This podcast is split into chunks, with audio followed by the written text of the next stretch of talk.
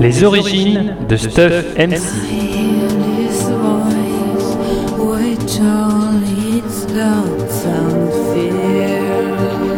Romance spéciale anniversaire Pommecast de Pomme 24.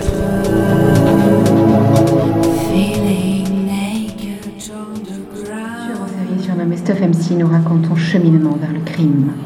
Son père, policier alcoolique, fut assassiné par sa mère, prostituée mexicaine mineure, morte entre ses bras lors d'un accident. Alors qu'il se découvre un appétit sexuel pour le sang, il tue pour la première fois une jeune fille, Roselyne, lors d'un acte d'amour en plein délire psychotique.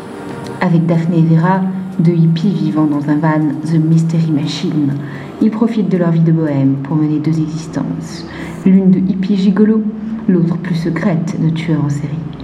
Ils se remémorent un de ces meurtres, celui d'une autre jeune fille hippie de leur communauté, Betty.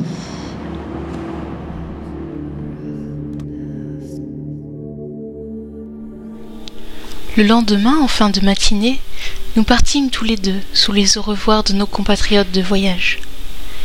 Vera m'embrassa goulûment, tandis que Daphné se contenta de me mordiller l'oreille. Ces deux-là étaient vraiment dingues de moi. C'en était plaisant. Mais pour autant, Betty occupait toute mon attention. Je rêvais déjà de son sang dégoulinant sur nous. Nous marchâmes une dizaine de kilomètres, et je lui proposai une pause chanvre dans un petit sentier perpendiculaire à la route, un peu à l'abri des regards. Elle accepta avec plaisir, plus à cause de la fatigue que du chanvre, et je comptais bien là-dessus. Je me penchai pour prendre quelque chose dans son sac, tandis qu'elle s'asseyait lourdement à mes côtés. J'en ressortis le pied de biche, et je la frappai de toutes mes forces sur le crâne.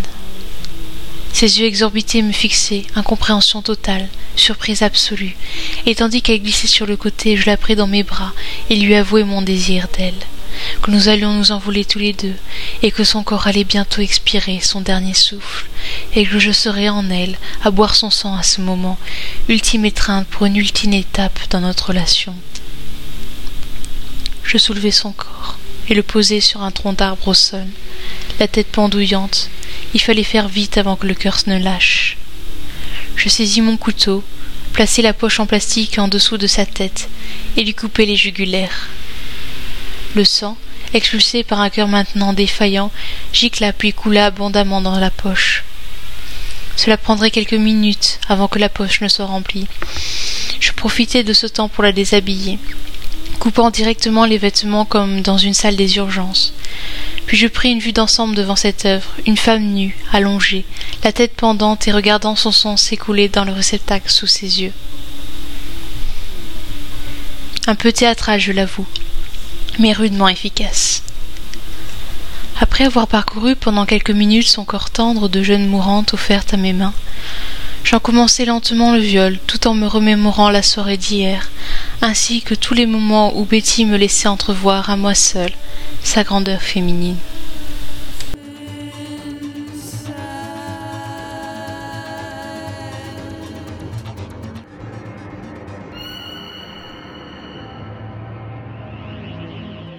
Fly me to the moon, let me play among the stars. À suivre. In other words, baby, kiss me